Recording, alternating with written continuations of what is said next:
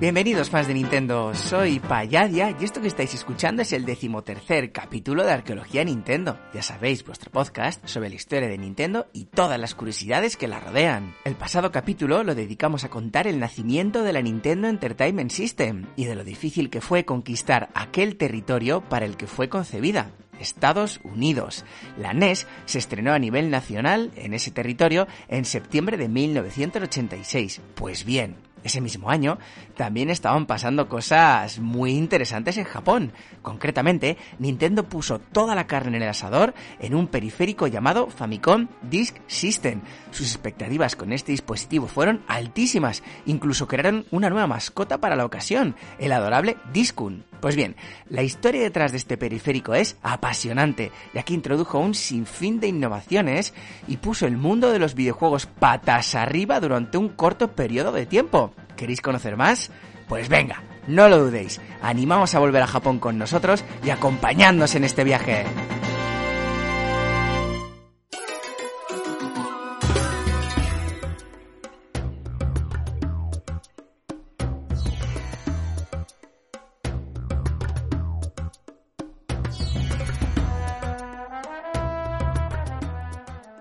El Famicom Disk System empezó a gestarse a inicios de 1985, un año y medio después de la comercialización de la Famicom. Todo empezó con una llamada de la conocida desarrolladora Hudson Soft a Nintendo. Recordemos, Hudson Soft es el estudio detrás de éxitos pues como Poyan, Faxanadu, Adventure Island o Lo de Runner. Hudson Soft llamó a Nintendo para hablarles de las B-Cards, que era una especie de soporte de memoria del tamaño de una tarjeta de crédito y que estaba siendo desarrollado por Hudson Soft y Mitsubishi. La idea que le propuso Hudson a Nintendo fue sustituir los cartuchos por estas tarjetas, ya que introducían varias ventajas. Eran más robustas, más pequeñas, más baratas, tenían más memoria y lo mejor de todo, dos cosas. Por un lado, permitían grabar el proceso del juego, perdón, el progreso del juego. Es decir, lo que hoy se conoce como guardar la partida de toda la vida.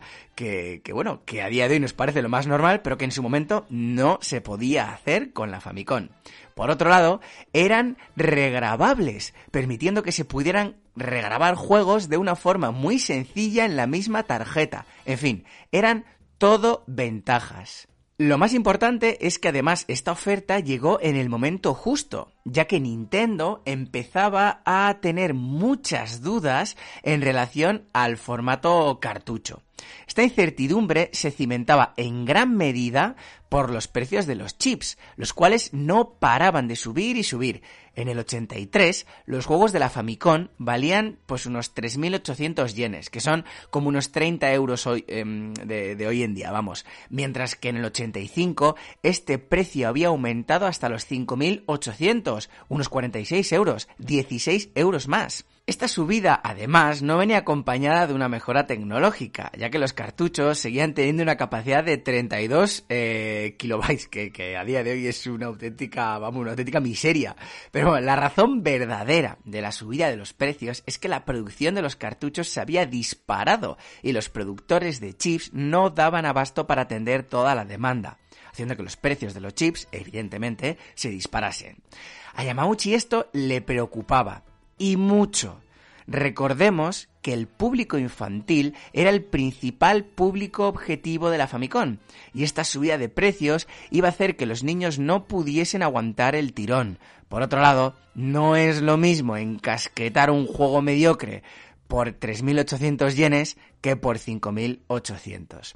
Todo esto hizo que Yamauchi se lanzase como un loco a buscar una alternativa a los cartuchos, momento en el que pensó que la oferta de Hudson Soft y sus B-Cars, pues, eh, pues bueno, pues que realmente era una alternativa a tener en cuenta. Pero, ¿realmente lo era?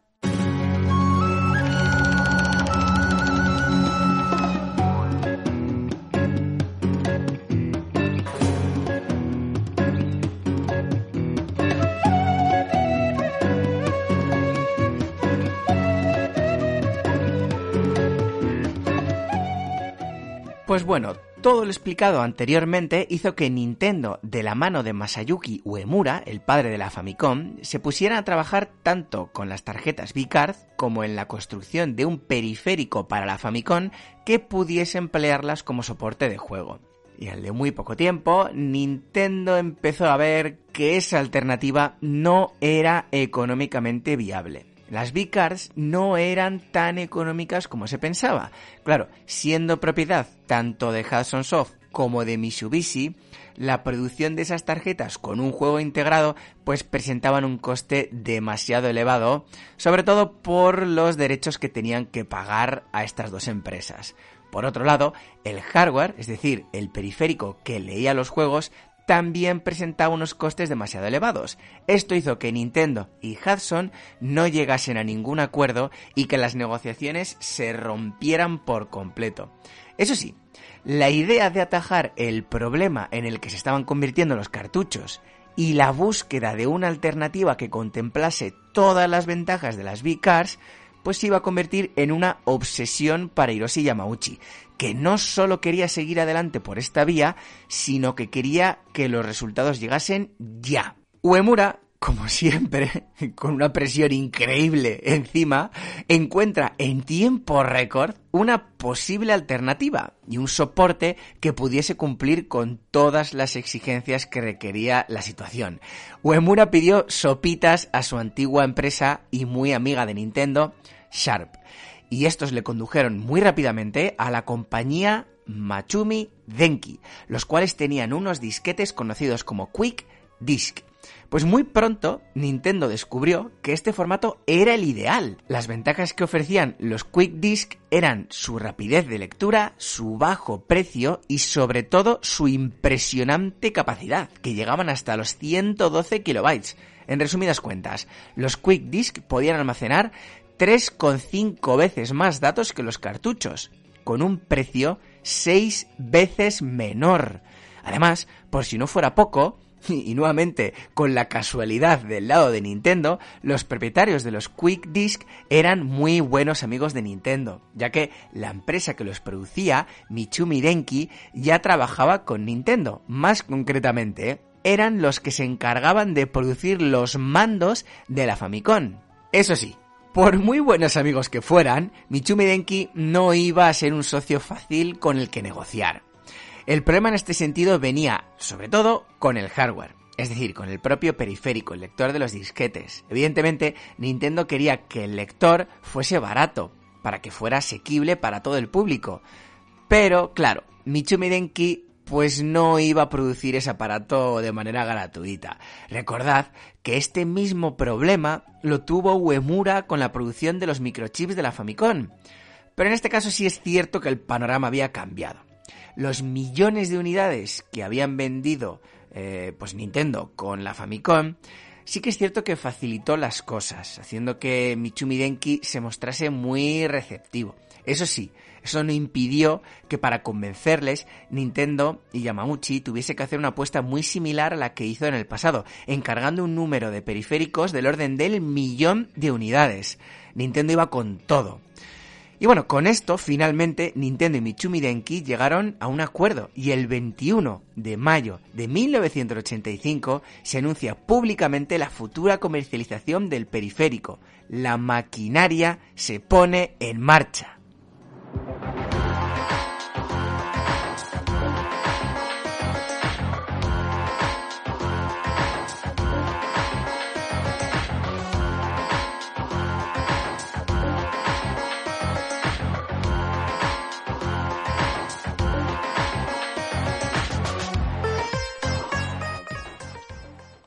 Como ya hemos dicho, Hiroshi Yamauchi tenía grandes esperanzas puestas en la Famicom Disk System. De hecho, dijo abiertamente en el 86 que el sistema iba a vender 2 millones de unidades ese mismo año. Recordemos que esto es simplemente, entre comillas, simplemente, un periférico. Y bueno, Yamauchi también comentó que tenía pensado instalar unas 10.000 terminales Disk Writer por todo Japón también ese mismo año.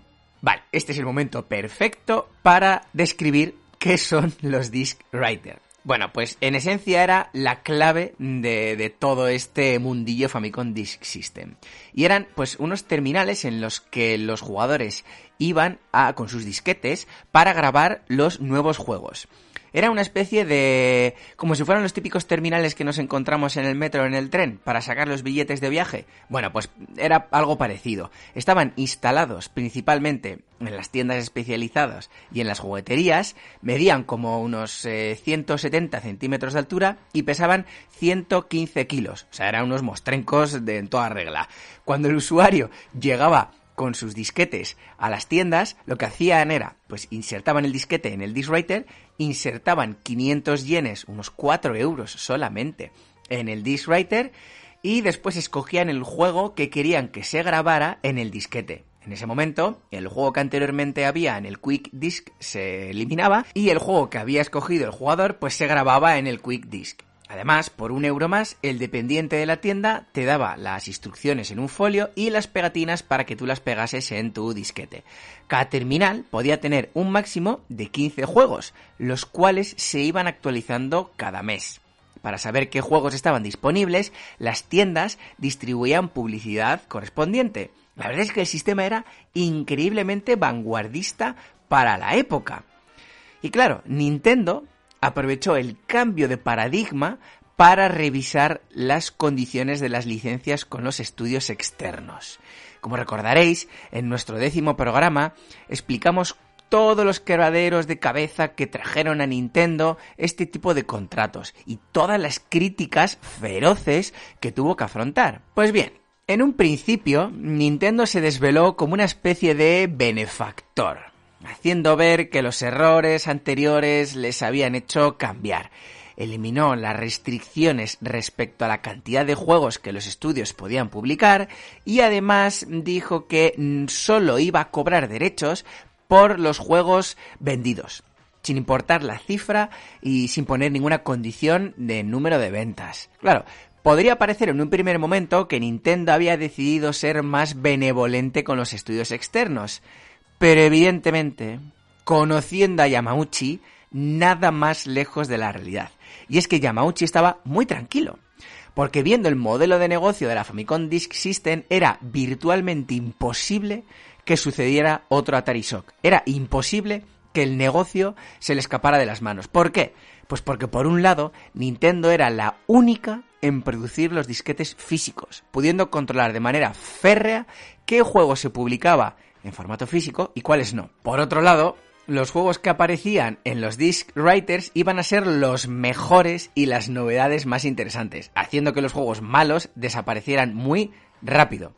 Y finalmente, no es lo mismo pagar 46 euros por un juego malo que tan solo 4 euros. Entonces, claro, eh, Nintendo y Yamauchi estaban tranquilos, tranquilos y esperando a que el éxito llegase solo. Pero claro, Podríamos decir que Nintendo se creía más lista que nadie. Y evidentemente, pronto los desarrolladores externos empezaron a ver que la Famicom Disk System escondía algo muy oscuro. Y es que el modelo de negocio eh, no convencía a los estudios, a los estudios de terceros. Y pronto empezaron a darle la espalda. La principal razón de este rechazo era principalmente económica. Y es que, claro, por cada cartucho vendido, los desarrolladores externos ganaban una media de 2.000 yenes, unos 16 euros. Claro, si los juegos de la Famicom Disk System iban a valer solo 500 yenes, teniendo que pagar las licencias a Nintendo y otros gastos asociados, como la distribución, pues claro, el beneficio económico que obtenían los desarrolladores externos era irrisorio. De hecho, se estimó que por cada juego vendido tan solo ganaban 150 yenes, poco más de un euro. Esto hizo que de los 96 estudios externos que creaban juegos para la Famicom, tan solo 39 se animasen a producir juegos con cierta regularidad, además siendo muchos de ellos simples adaptaciones. Y claro, este fue uno de los mayores problemas que tuvo que afrontar la Famicom Disk System.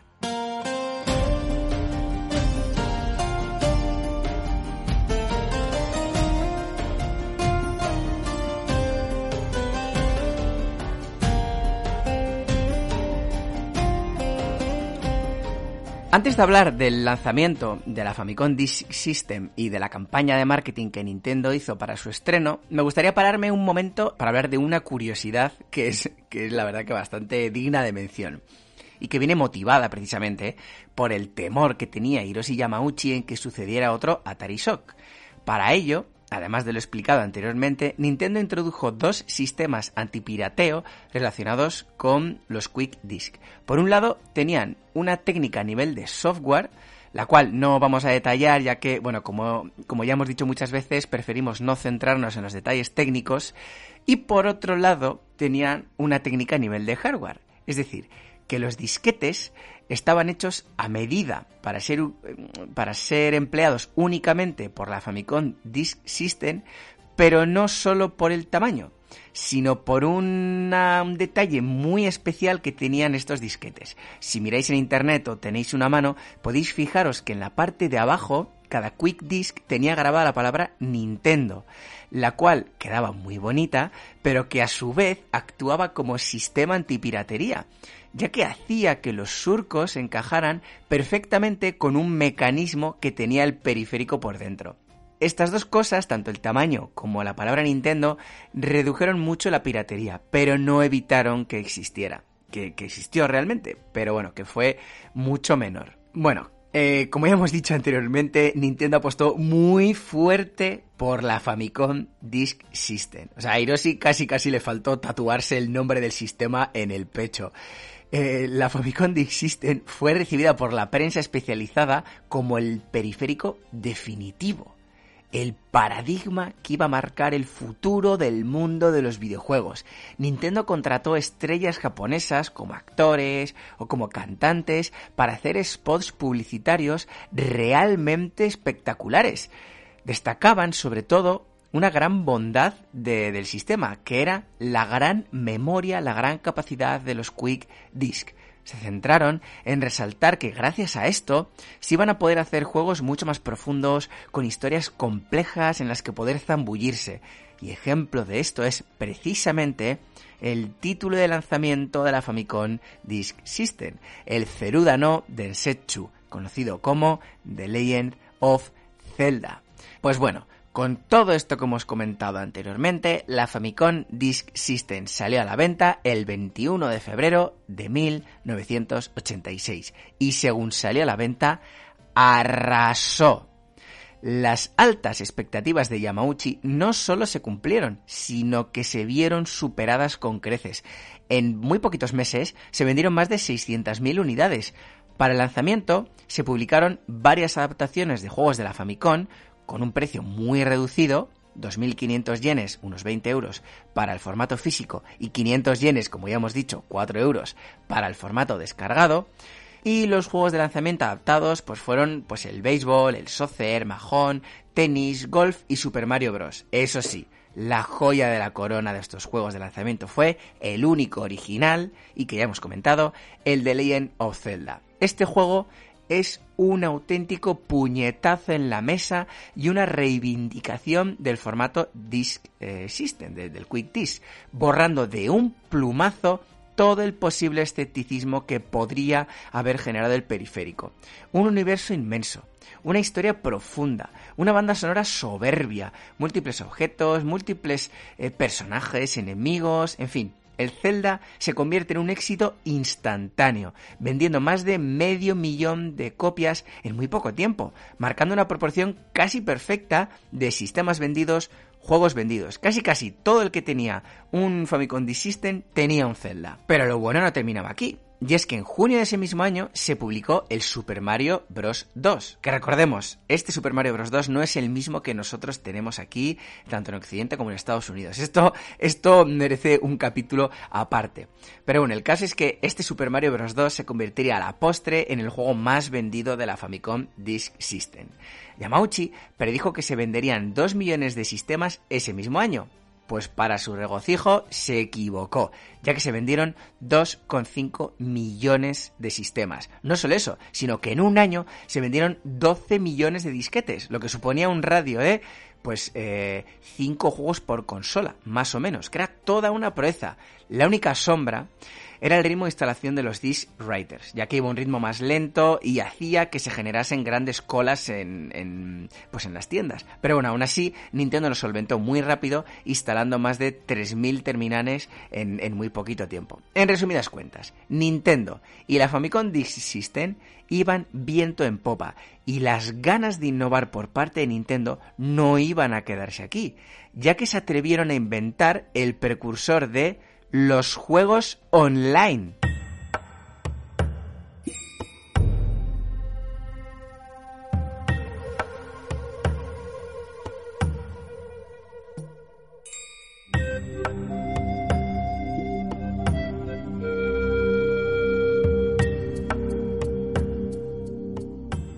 Como ya hemos dicho varias veces a lo largo de este capítulo, Nintendo tenía altas aspiraciones con la Famicom Disk System. De hecho, estas expectativas iban más allá de lo puramente, podríamos decir, videojueguil. Nintendo tenía planeado el concepto de Famicom Network y conectar la consola a un modem para así poder tener acceso a Internet y jugar en línea. De hecho, en un primer momento, Uemura tenía la idea incluso de, poner un modem en el propio periférico y que fuera, bueno, que fuera de base, de serie ese modem. Idea que más tarde se terminó descartando.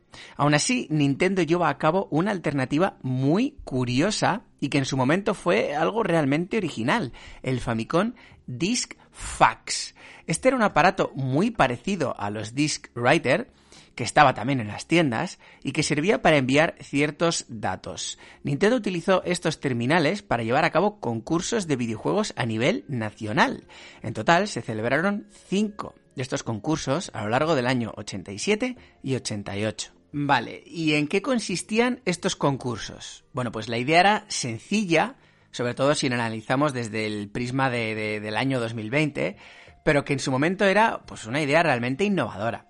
En un primer momento, Nintendo distribuía a través de las tiendas y las revistas las condiciones específicas de los concursos que se iban a llevar a cabo. Después de esto, sacaban a la venta los disquetes que iban a ser necesarios para participar en el concurso en cuestión, como por ejemplo el Golf Japan Course. Estos discos se distinguían perfectamente de los discos comunes de la Famicom Disk System, ya que los normales eran de color amarillo, mientras aquellos que formaban parte de un concurso eran azules. Tras esto, los jugadores jugaban ese juego intentando lograr la máxima puntuación posible. Después, el jugador iba a la tienda correspondiente, metía su disquete con los datos en el Famicom Disk Fask y las puntuaciones se enviaban a Nintendo. Finalmente, se hacía una clasificación general con todas las puntuaciones recibidas y Nintendo enviaba una carta a todos los participantes de los concursos. En esa carta se decía cuál era la posición exacta que cada jugador había, digamos, obtenido en dicho concurso. Y al ganador, pues le daban algún tipo de premio, como por ejemplo, pues alguna edición limitada de algunos juegos, pues precisamente de la Famicom Disk System. A día de hoy no se sabe exactamente si estas iniciativas fueron muy exitosas o no, porque Nintendo no llegó nunca a publicar cifras respecto al número de jugadores que participaron se sabe o se intuye más o menos que, que, sí que fueron más o menos exitosas, pero que no fueron una locura, porque de hecho ninguno de los cinco juegos que, que formaron parte de los cinco concursos superó el millón de ventas. Pero bueno, aún así fueron concursos que sí que tuvieron bastantes participantes. Los concursos y por, por en consecuencia los juegos que fueron objeto de este tipo de, de competiciones fueron el mencionado Golf Japan Course, el Golf US Course, F1 Race, 3D Hot Rally y Nakayama Miho Tokimeki High School. Este último es el típico Love Simulation, que tanto éxito tiene en el territorio nipón y en el que el objetivo es superar ciertos números de pruebas para ganarse el amor de una chica. En lo relativo al juego online, pues podríamos decir que Nintendo lo intentó, sobre todo después de la comercialización de la Famicom Trade que era un modem, en este caso sí que se llegó a comercializar, pero que no llegó a tener mucho éxito y que fue empleado sobre todo para propósitos más centrados en tema de negocios, pues como la banca online, compra y venta de acciones, otro tipo de funcionalidades similares. Respecto a los juegos, Pues eh, Nintendo hizo varias pruebas centradas eh, en juegos pues como el Go o como el Bingo, pero nunca llegaron a buen puerto, por lo que nunca se llegó a, a, comercializar ni a hacer efectiva ninguna propuesta de este estilo. Vale, dejando al margen todo este tema de los juegos online, el Famicom Disk Fast, otro ejemplo de innovación que introdujo la Famicom fue los juegos patrocinados, que eran juegos que integraban anuncios de compañías. Un ejemplo de esto es el Kaete Mario Bros, que se trata de una adaptación del célebre Mario Bros, el de las alcantarillas, ¿eh? No, el Super Mario Bros no, el otro, el de las alcantarillas, pero que introducía publicidad de una compañía agroalimentaria que se llamaba Nagatanien. Esta empresa pagó a Nintendo unos 30 millones de yenes, que son 240.000 euros aproximadamente a día de hoy, y el, el, jugador lo que ganaba con todo esto era que el precio del juego se reducía a 400 yenes. Eso sí, le invadían a, anuncios en, en, el propio juego. Nintendo valoró esta colaboración y llegó a la conclusión de que el beneficio que sacaba el jugador era realmente escaso, 100 yenes. Y que, bueno, 100 yenes en un disquete que valía 500 yenes, pues bueno, podría ser algo significativo. Pero en un, en un cartucho que valían mucho más, pues 100 yenes no era algo que el, que el jugador fuese a valorar. Es por esto por lo que, aunque Nintendo recibió múltiples ofertas, este modelo de negocio, digamos, se descartó y el Kaete Kita Mario Bros. fue el único juego patrocinado que llegó a comercializarse, lo realmente fue una, una rara avis en todo este tema de juegos patrocinados.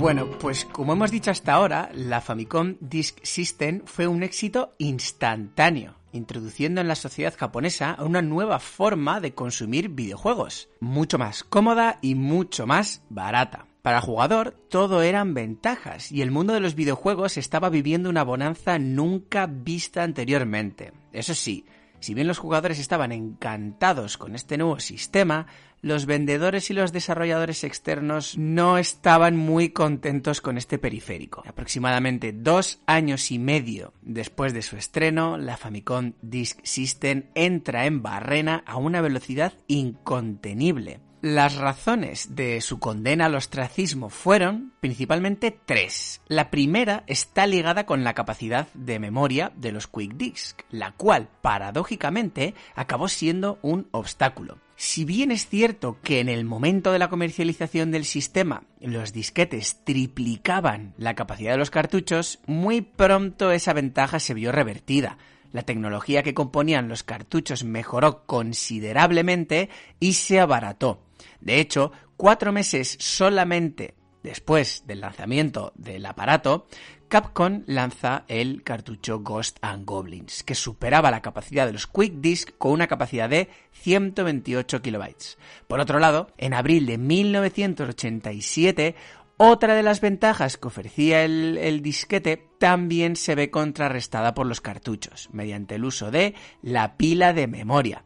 Con esto, los cartuchos pasaron a ser más potentes que los disquetes y además permitían también el guardado de las partidas. Dos golpes críticos al formato Quick Disc, que además contaba con la desventaja de introducir tiempos de carga, que el mítico eh, no loading, que a día de hoy nos parece lo más normal, pero que en su momento era algo muy molesto para los jugadores porque no, no lo conocían. La otra razón que hizo que la Famicom Disk System fuera apartada fue el poco apoyo por parte de los estudios externos, que no veían ninguna rentabilidad en todo este negocio. Ahorraban mucho en empaquetado, componentes electrónicos, diseño, pero es que vendiendo los juegos a 500 yenes es que era imposible sacar cualquier tipo de beneficio económico. Como hemos dicho antes, con la venta de un cartucho sacaban unos 2.000 yenes, pero es que con la venta de un disquete vendían solo 150 yenes, que era una auténtica miseria. Esta misma situación afectaba también a los vendedores, los cuales veían como el mamotreto de 115 kilos que Nintendo había instalado en sus tiendas, el Famicom Disk Writer, no daba apenas beneficios, y encima les llenaba la tienda de gente. De esta forma, las tiendas descaradamente fomentaban la venta de cartuchos, con lo que ganaban mucho más dinero. Claro, con las tiendas y los desarrolladores en contra y con la piratería poco a poco avanzando, Nintendo poco pudo hacer pese a que se esforzó e hizo todo lo que pudo por mantener el formato. De hecho, prueba de esto es que durante aproximadamente dos años Nintendo solo publicó juegos para este sistema. Aún así, finalmente tuvo que rendirse y admitir la derrota del periférico. Para 1989, la Famicom Disk System era poco más que un sistema mortecino que vendió tan solo 110.000 aparatos. Esto hizo que juegos como el Super Mario Bros. 3, planeado inicialmente para el Disk System, fuera finalmente lanzado como cartucho.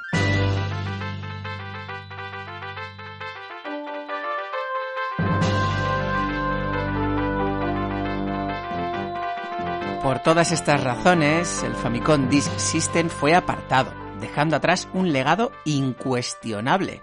De hecho, aunque Nintendo dejó de sacar juegos en este formato y los Disk Writers fueron retirados, Nintendo siguió dando soporte hasta 2003. Hasta esa fecha era posible mandar disquetes a Nintendo junto con 500 yenes en cartas postales y ellos te devolvían el Quick Disc con el juego que tú hubieses pedido. ¡Una maravilla! Entonces, ¿fracasó la Famicom Disk System?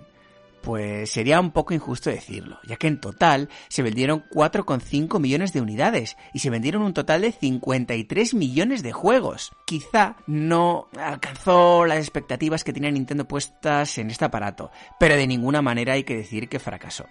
El aparato contó con un catálogo increíble, con juegos como Metroid, Castlevania, Super Mario Bros. 2, Volleyball, The Legend of Zelda, Doki Doki Panic Kid Icarus. Y con todo esto, se puede afirmar que la Famicom Disk System fue un experimento efímero pero exitoso. Eso sí, para los coleccionistas esta máquina es un auténtico suplicio. Por un lado, porque la gran mayoría se estropearon con el paso del tiempo, ya que incluía una goma en el interior con un alto índice de rotura. Por otro lado, el hecho de que los disquetes fueran regrabables, pues igual alguien paga una cantidad muy elevada por un disquete con las pegatinas de Kid Icarus y luego al probarlo el juego era muy diferente. Pero bueno, con esto terminamos la historia de la Famicom Disk System. Vale, y aquí se nos abren tres vías en relación a los siguientes pasos de arqueología Nintendo. Nos encontramos en unas fechas muy especiales. Dentro de poco llega la Navidad y el fin de año. Por lo que vamos a parar por un momentito solo, no os preocupéis, un momentito solo, nuestro Arwin del tiempo.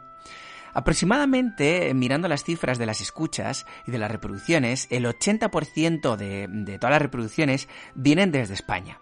Es por esto por lo que nuestro siguiente capítulo, el decimocuarto, que va a llegar el 8 de enero, va a ser la apasionante historia de la NES en España. Va a ser, ese capítulo va a ser, os lo digo de verdad, increíble. Pero antes, en estas navidades, vamos a hacer dos especiales. El día 21 de diciembre, bueno, es que se me ponen casi los pelos de punta. Vamos a hacer una entrevista a Usío Pérez Rodríguez, es decir, el escritor del exitoso libro La historia de Nintendo, más de 125 años de entretenimiento. Y la semana siguiente, de nuevo el lunes 28 de diciembre, vamos a hacer nuestro segundo especial que está hecho por vosotros, con vuestros audios, con 17 nuevos participantes. Por lo que, aunque paremos nuestro Arwin del tiempo, van a ser unas fechas navideñas realmente, eh, no sé cómo decirlo, productivas o llenas de contenido dentro de Arqueología Nintendo. Por lo que os esperamos. No nos falléis porque os prometo que estos dos especiales van a ser increíbles. Así que bueno, Nada más por decir queda de mi parte, que ya me he enrollado demasiado. Muchísimas gracias a todos y a todas por escucharnos. Eh, nos vemos en las redes, nos vemos en los comentarios, contactad con nosotros para todo lo que queráis y ya está. Nada más que decir. Agur.